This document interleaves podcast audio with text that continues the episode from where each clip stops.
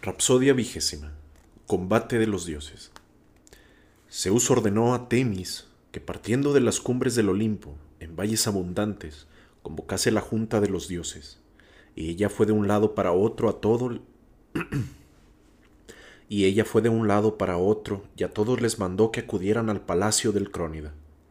De los ríos solo faltó océano, y de cuántas ninfas habitan los amenos bosques, las fuentes de los ríos y los herbosos prados, ninguna dejó de presentarse. Tan luego como llegaban al palacio de Zeus, acomodábanse en asientos de piedra pulimentada que para el Crónida había construido Hefesto con sabia inteligencia. Allí se reunieron. Poseidón tampoco desobedeció a la diosa, y dirigiéndose desde el mar al ágora se sentó en medio y exploró la voluntad de Zeus. ¿Por qué, oh tú que lanzas encendidos rayos, convocas de nuevo el ágora de los dioses? ¿Acaso tienes algún propósito acerca de los teucros y de los aqueos? El combate y la pelea volverán a encenderse muy pronto entre ambos pueblos. Respondióle Zeus que amontona las nubes. Comprendiste, Poseidón, que bates la tierra el designo que encierra mi pecho y por el cual os he reunido. Me curo de ellos, aunque van a perecer. Yo me quedaré sentado en la cumbre del Olimpo y recrearé mi espíritu contemplando la batalla. Y los demás, idos hacia los teucros y los aqueos, y cada uno auxilia a los que quiera. Pues si Aquiles, el de los pies ligeros, combatiese solo con los teucros, esto no resistiría ni un instante la cometida del hijo de Peleo. Ya antes huían espantados al verle, y temo que ahora, que, tan enfurecido tiene el ánimo por la muerte de su compañero, destruye el muro de Troya contra la decisión del lado. Así los dioses salieron al encuentro los unos de los otros. El esclarecido Héctor exhortaba a los teucros, dando gritos y aseguraba que saldría al encuentro de Aquiles. Animosos teucros, no temáis al Pélida. Yo de palabra combatiría hasta con los inmortales, pero es difícil hacerla con la lanza, siendo como son, mucho más fuertes. Aquiles no llevará a cabo todo cuanto dice, sino que en parte lo cumplirá y en parte lo dejará a medio hacer. Iré a encontrarle, aunque por sus manos sea semejante a la llama, si aunque por sus manos se parezca la llama y por su fortaleza y, y por su fortaleza al reluciente hierro. Con tales voces los excitaba. Los teucros calaron las lanzas, trabóse el combate y se produjo gritería. Y entonces Feo Apolo se acercó a Héctor y le dijo Héctor, no te adelantes para luchar con Aquiles. Espera su acometida mezclado con la muchedumbre, confundido con la turba. No sea que consiga herirte desde lejos con arma arrojadiza o de cerca con la espada. Así habló. Héctor se fue amedrentado. Por entre la multitud de guerreros apenas acabó de oír las palabras del dios. Aquiles, con el corazón revestido de valor y dando horribles gritos, arremetió a los teucros y empezó por matar al valeroso Ifitrión o Trinida, caudillo de muchos hombres. El teucro cayó con estrépito y el divino Aquiles se glorió diciendo: Yaces en el suelo, oh Trinida, el más portentoso de todos los hombres. En este lugar te sorprendió la muerte. A ti, que habías nacido a orillas del lago Gigeo, donde tienes la heredad paterna, junto al hilo abundante en peces y el hermo voraginoso. Tan jactanciosamente habló. Las tinieblas cubrieron los ojos de Iftión y los carros de los aqueos lo despedazaron con las llantas de sus ruedas en el primer encuentro.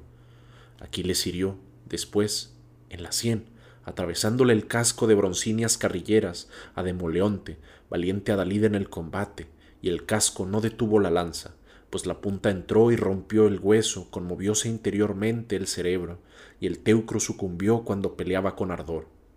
Luego, como Hipodamante saltara del carro y se diese a la fuga, le envasó la pica en la espalda.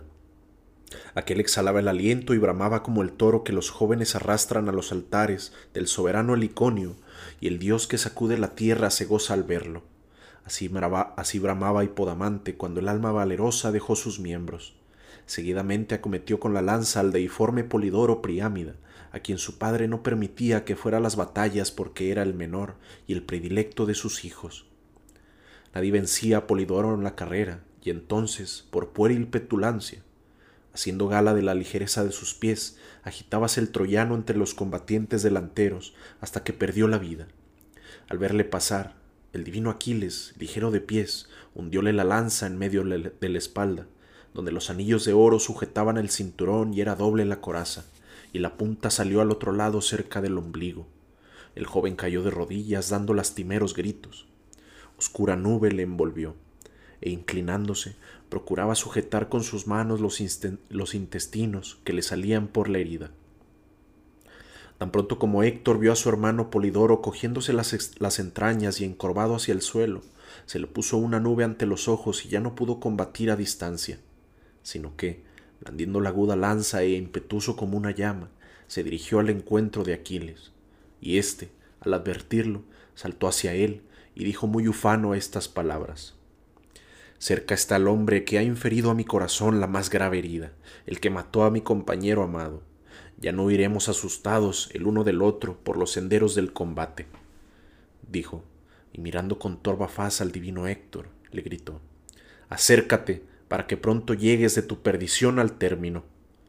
Sin turbarse le respondió Héctor, Pélida, no esperes amedrentarme con palabras como un niño, también yo sé proferir injurias y baldones. Reconozco que eres valiente y que estoy muy por debajo de ti, pero en la mano de los dioses está si yo, siendo inferior, te quitaré la vida con mi lanza, pues también tiene afilada la punta.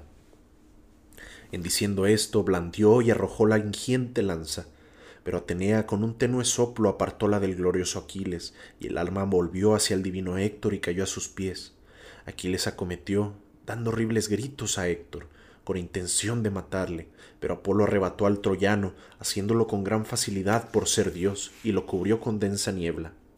Tres veces divino Aquiles, ligero de pies, atacó con la broncínea lanza, tres veces dio el golpe en el aire, y cuando semejante un dios arremetía por cuarta vez, increpó el héroe a Héctor con voz terrible, dirigiéndole estas aladas palabras. Otra vez te has librado de la muerte, perro.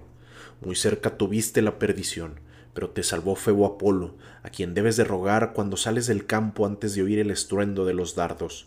Yo acabaré contigo si más tarde te encuentro y un Dios me ayuda, y ahora perseguiré a los demás que se me pongan al alcance.